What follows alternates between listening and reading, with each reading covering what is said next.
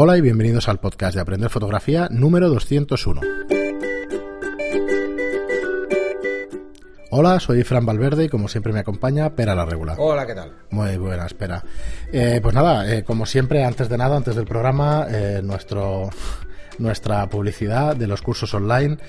Cursos online de aprender fotografía en la web de studylightroom.es para que podáis aprender a vuestro ritmo, sin interrupciones o con las interrupciones que queráis, porque son lecciones, ¿vale? Cada curso se, se compone de 10 lecciones. Además, nos podéis oír a cámara lenta y cámara rápida. Sí, ya sabemos que, que hay alguno que, que, le gusta. Y bueno, como os digo, pues 10 lecciones y ahora mismo tenemos 10 cursos. Eh, acabamos de subir. Estará subido, quedarán muy poquitas horas o días para subir el curso de Boudoir. Eh, muy interesante, hemos estado en el hotel grabando y bueno, creemos que ha quedado bastante bien. Teníais el anterior, el de retrato de carácter. Y bueno, cada curso de tres y media a cuatro horas, una cosa así, entre tres y cuatro horas, el curso de marketing eh, para fotógrafos, o sea que bueno, todo en la web de estudiolightroom.es barra cursos, en las notas del programa lo encontráis y la suscripción es de 10 euros al mes y mientras mantengáis esa suscripción pues podréis tener acceso a todos los cursos que vayamos colgando de uno, de uno a dos cursos mensuales. Y bueno, hoy tenemos un programa de preguntas. Después del 200 de vuestras preguntas en directo, tenemos algunas que, que tenemos aquí de hace varios programas.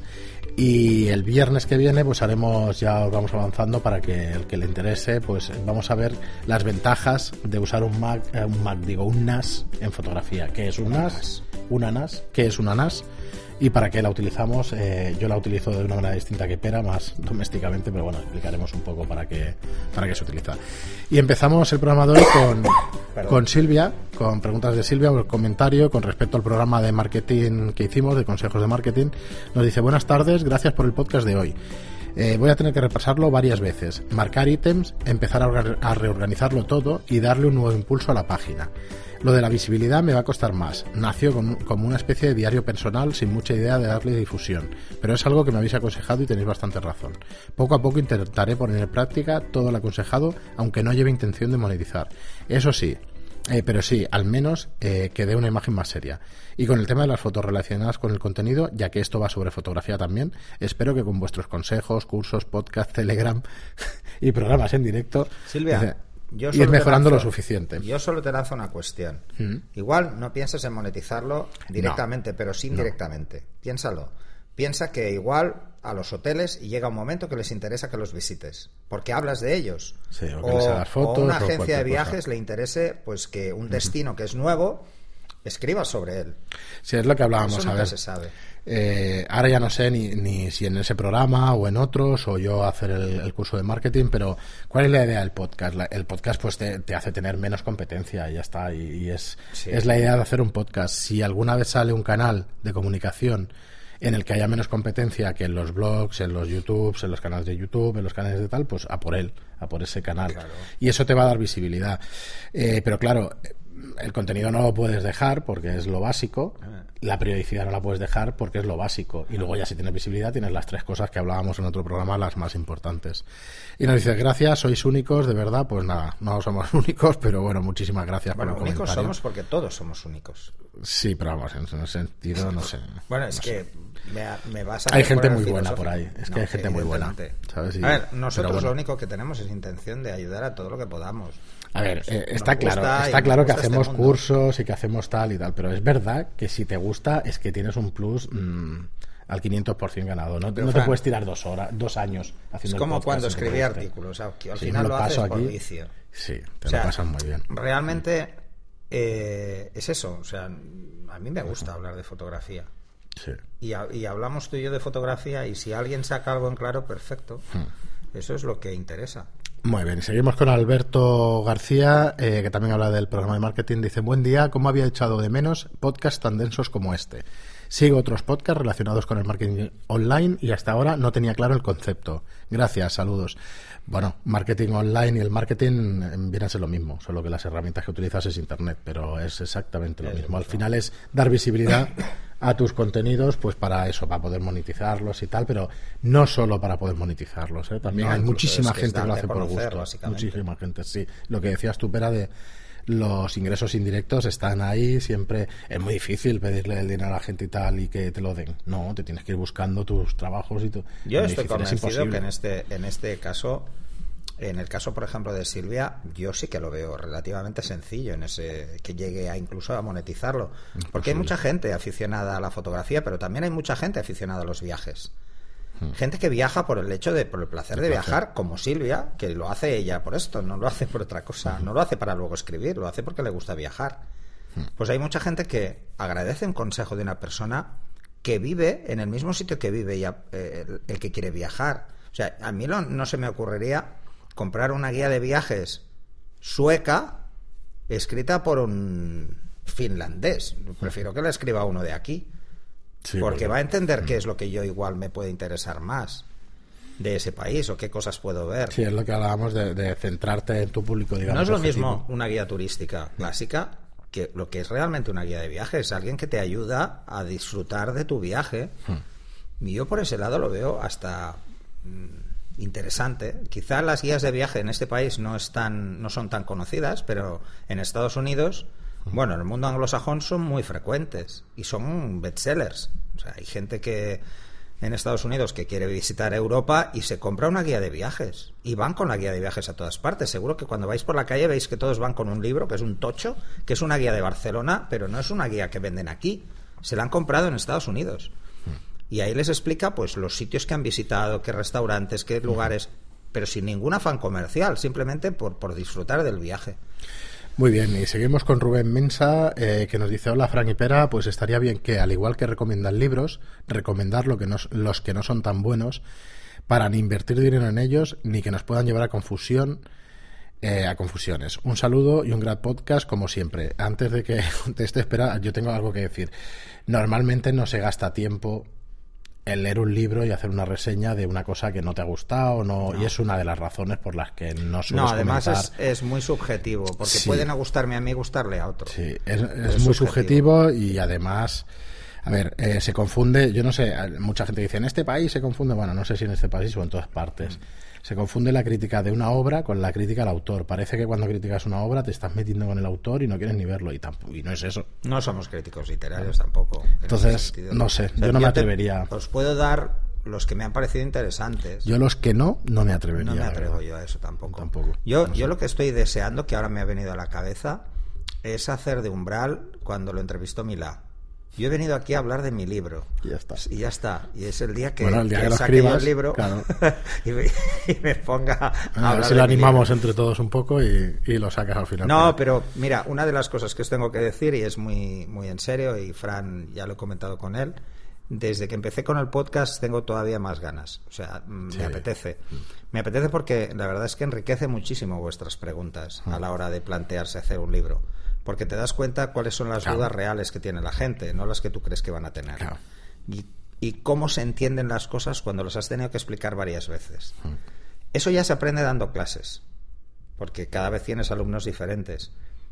Pero el podcast me ofrece otro canal de información de, de lo que se busca que creo que es muy interesante. Muy bien, y Anlape nos dice hola para que le pregunta sobre la fotografía, que escucha los podcasts, que escuche los podcasts de Mario Rubio. Su programa se llama Fotógrafo Nocturno. Un saludo y felicidades por el programa. No nos da ninguna cosa eh, publicitar otros otros medios y tal, otros podcasts.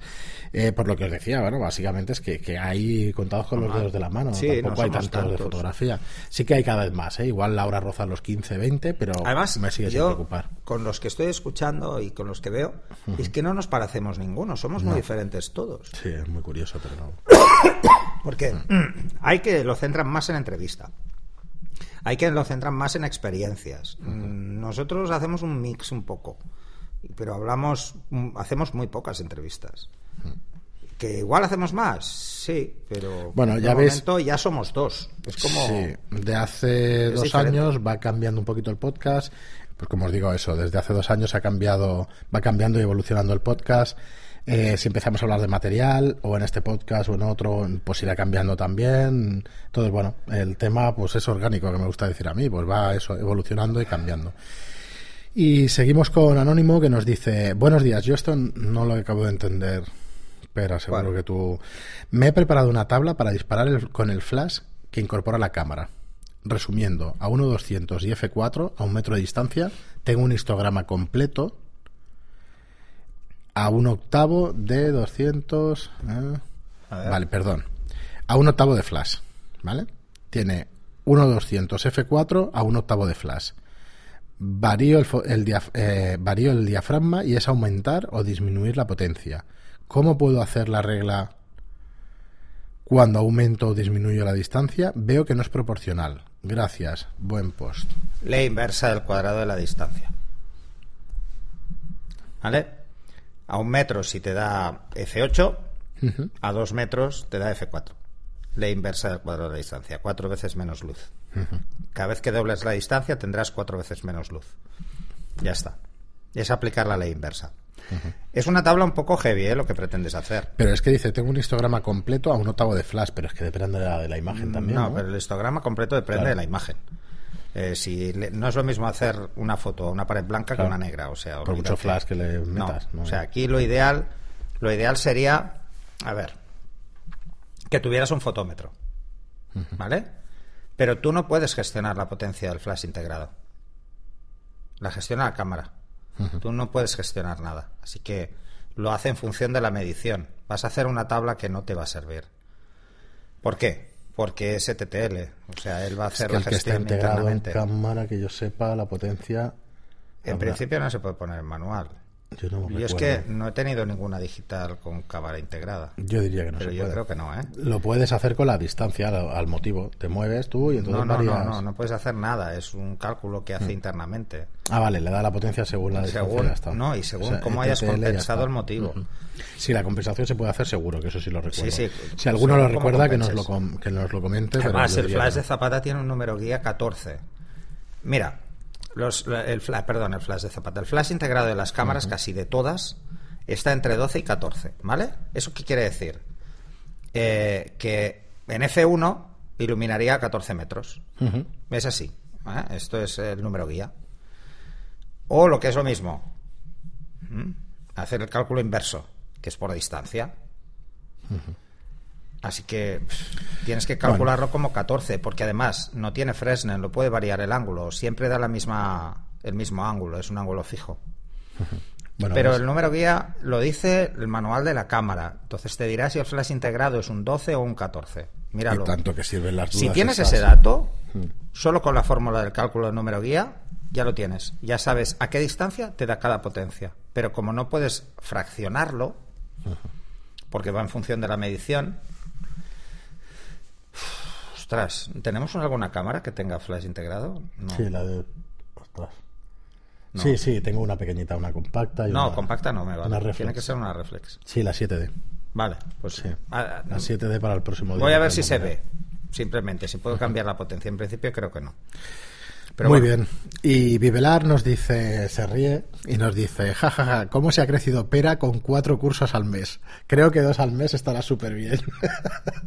sí, Ah, ciertamente. Es que dijiste algún programa cuatro. Es posible que algún mes No, haya no, cuatro, pero yo no he dicho, Pero- yo no he dicho que, que- que hagamos cuatro ya. No, no, yo lo que estoy diciendo es que ojalá pudiéramos hacer cuatro al mes. Pero ¿por qué? pero ya, ¿por qué?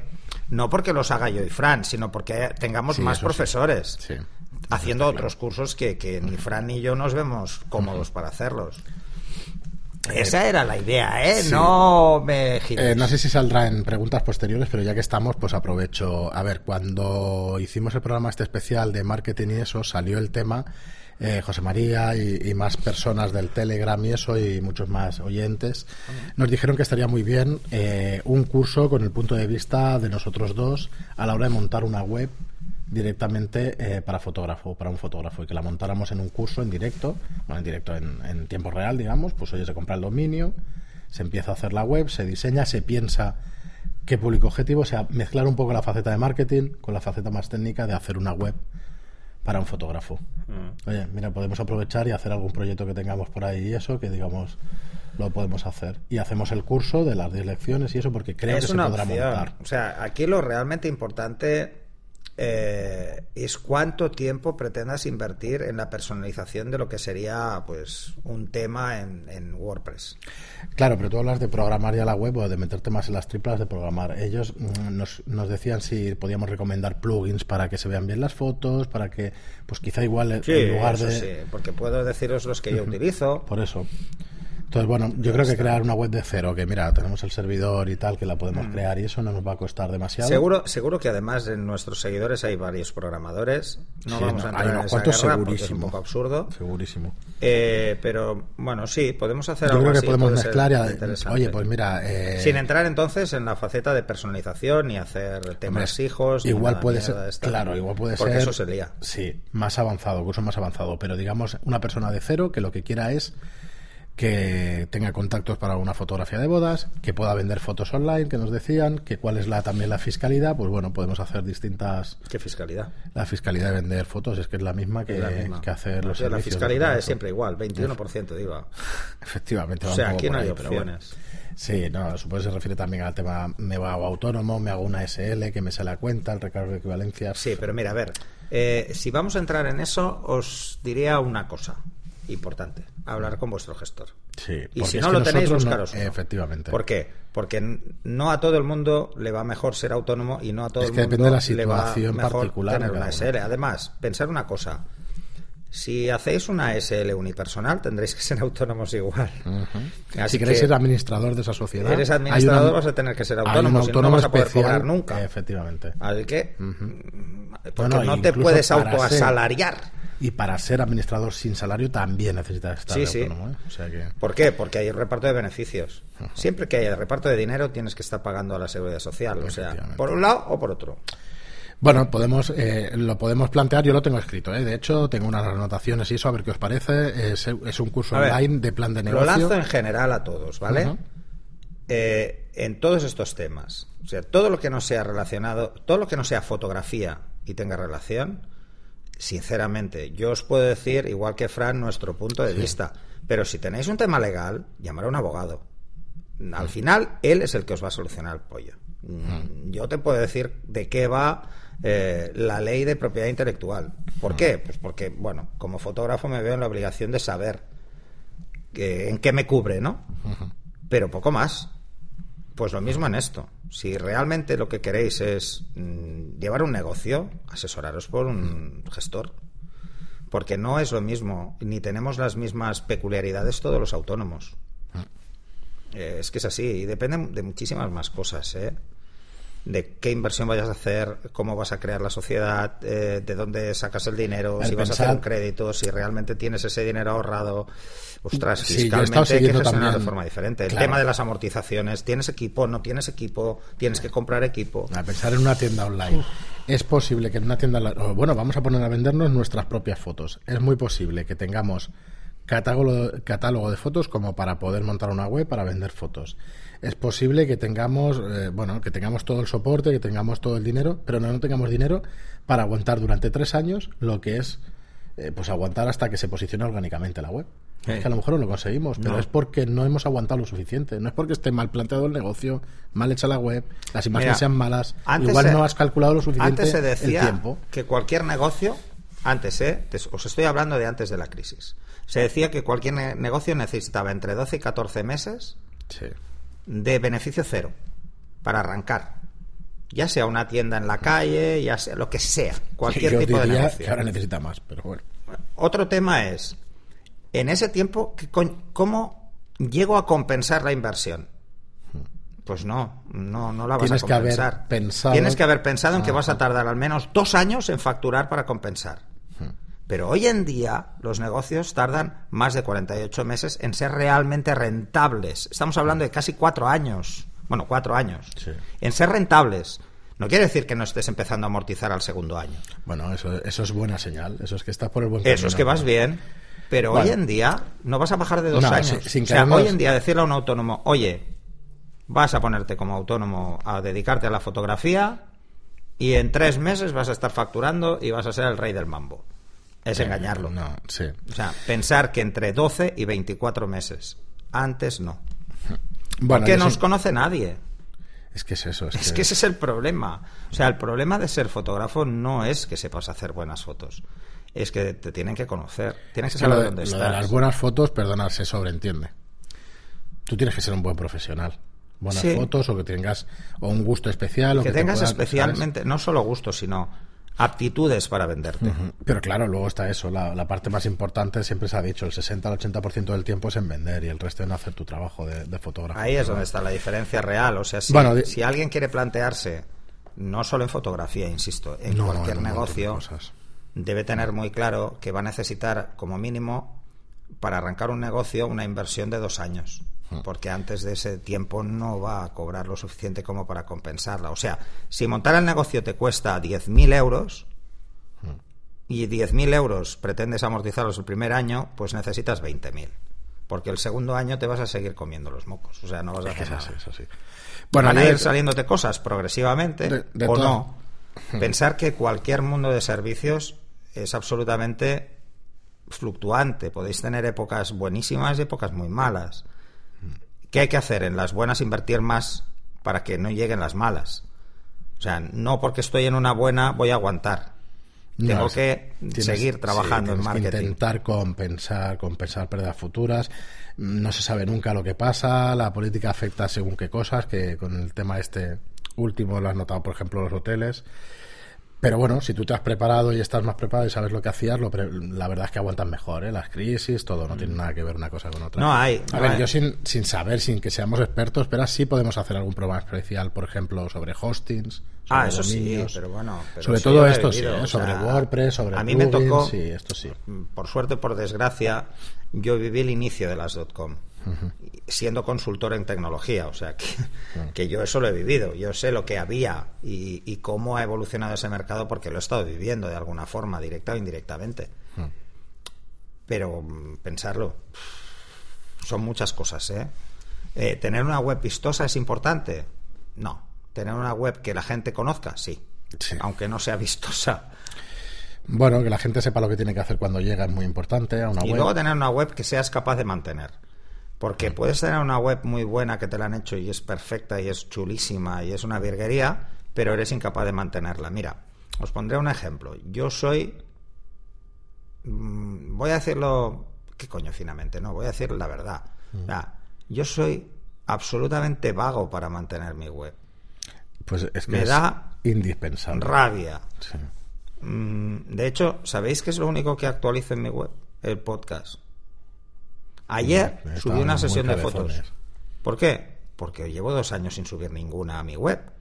Más de dos años. Entonces, no le dedico el tiempo a, venderme como debería.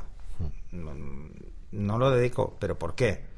Porque tengo otras cosas que, que, bueno, que me interesan más o me gustan más, pero que no es lo correcto, ¿eh?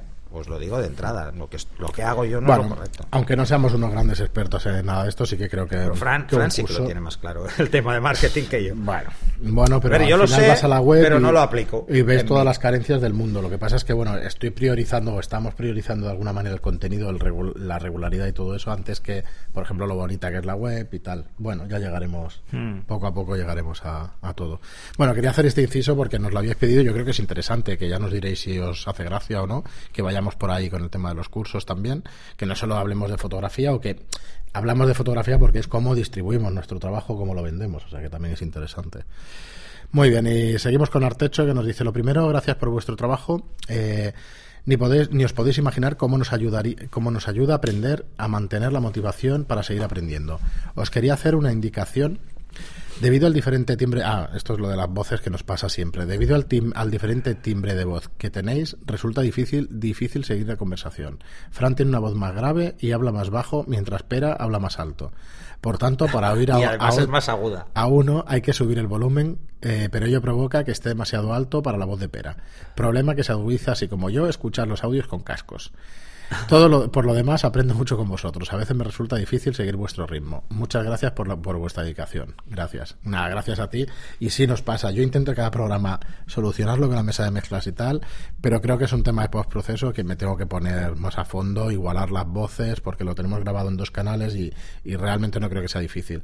Mirad, hay un curso de Audacity en YouTube hecho por David Arribas, que lo conozco por otros podcasts y tal, que es una maravilla. Pero de las dos horas llevo 45 minutos y me lo veo a dos por. Pero es que no doy más, no me da tiempo a escucharlo y a... Pero bueno, ya he aprendido cositas, ahora me es más fácil y más rápido editar y espero acabar el curso y entonces que igualen las voces porque pero es que no, no doy más, no doy más. no, pero, pero además pensar que, que además lo agradecemos ¿eh? todo esto porque es enriquecer el podcast. Claro. Pensar que, que, claro, la mayoría de podcasts es una persona hablando hmm.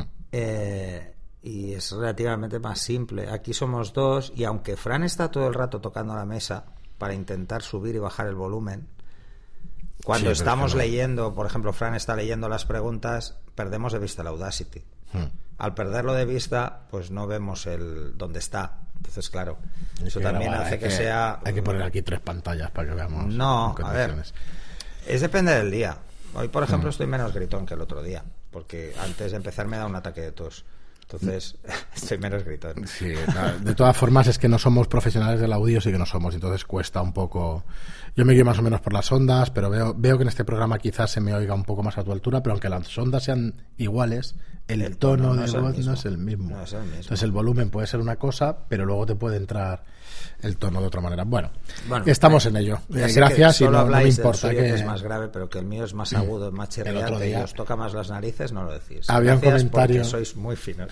Había un comentario en iTunes dice, Frante una voz preciosa, ja ja ja ja. Dios trae. Eh, bueno, que, que... lo haya puesto. No, pero le decía riéndose, o sea que no creo que sea por bonita. No, precisamente. Se ríen de mí porque la tuya es preciosa. Sí, sí. Bueno, y seguimos con José Miguel Linares. una voz melodiosa. Que nos dice: Normalmente vuestros contenidos son buenísimos, pero en este caso superáis. Útil, directo, eficaz, eficaz y sencillo para que lo entienda cualquiera. Un aplauso de un saludo. El de marketing. gracias. Te, sí, sembrado, tío. Hoy yo estoy contentísimo. Oye, yo planteo un tema a ¿eh? todos los oyentes y es que Fran monopolice más temas. No, pero no, es que no, no puedo, pero. Y no puedo formarme siquiera, y joder, y al final lo que sabes de fotografía es que, no se puede. No, la verdad es que de marketing tú llevas mucho tiempo haciendo muchas cosas y muy diferentes. Entonces, ¿Tienes un, eh, obtener sinergias es fácil para ti. Para ti es fácil. Es así. Es que ves cosas muy dispares. Cuando digo, ostras, también me he dedicado a los hoteles y tal, claro, al final te das cuenta de que es como, una, eh, como un supermercado. Lo que vendes es lo que tienes a la vista. Si no le das visibilidad a las cosas es imposible, pero esa cosa tiene que estar buena, pues si no, no te repiten. Entonces, ¿Sabes? Todo es como muy de sentido común, pero joder, pero no es tan fácil. No, pero además es que es así. O sea, pensar que la mayoría de temas, mm, por mucho sentido común que intentes aplicar, si no tienes una guía referencial, te pierdes. claro, no tienes la práctica. Si tú actúas como esa guía referencial, aunque, mm. tus, aunque los conceptos o los principios sean muy de sentido común, mm. es bueno que sean de sentido común, porque la gente los entiende pero tienes que guiar, tienes que ordenarlos. Sí, mira, mira, con respecto a eso nos dice que yo es lo que intentaba explicaros el otro día y creo que se entendió. Dice, gracias, Iruzka nos dice, gracias, Fran. De momento no están mis planes explotar un medio web, pero muchas de las cosas que dijiste se aplican a la vida offline. Mantener el mensaje claro y no desviar la atención del mensaje copiado. Pues es importantísimo esto. No, no, pero eso es así. Cuando uno se pone un objetivo, resulta que empieza a pensar en cómo conseguirlo. Esta perogrullada es que es así, porque tú, si no te pones el objetivo, jamás vas a pensar que vas a llegar. Mira, en el mundo de los negocios eh, y en el mundo de, los proyectos, que yo he trabajado prácticamente toda mi vida, eh, siempre cuando diseñas, cuando planificas un proyecto, marcas hitos. Cosas que debes conseguir durante el camino. Lo que decía Silvia. Porque si no te marcas esos hitos y solo te marcas un hito final, por el mm. camino te puedes desviar tanto que nunca llegues al camino final. Mm. Tienes que hacer hitos cortos y asumibles. Luego, si te marcas hitos muy largos y difícilmente asumibles, ¿cuál es el problema? Que a mitad camino te frustras porque ves que no vas a llegar y te cansas. Te cansas si no llegas, efectivamente. Entonces, ¿cuál es el problema de todo esto? El problema es que aunque sean perogrulladas, hay que, hay que recordárselo a la gente que debe hacerlo así.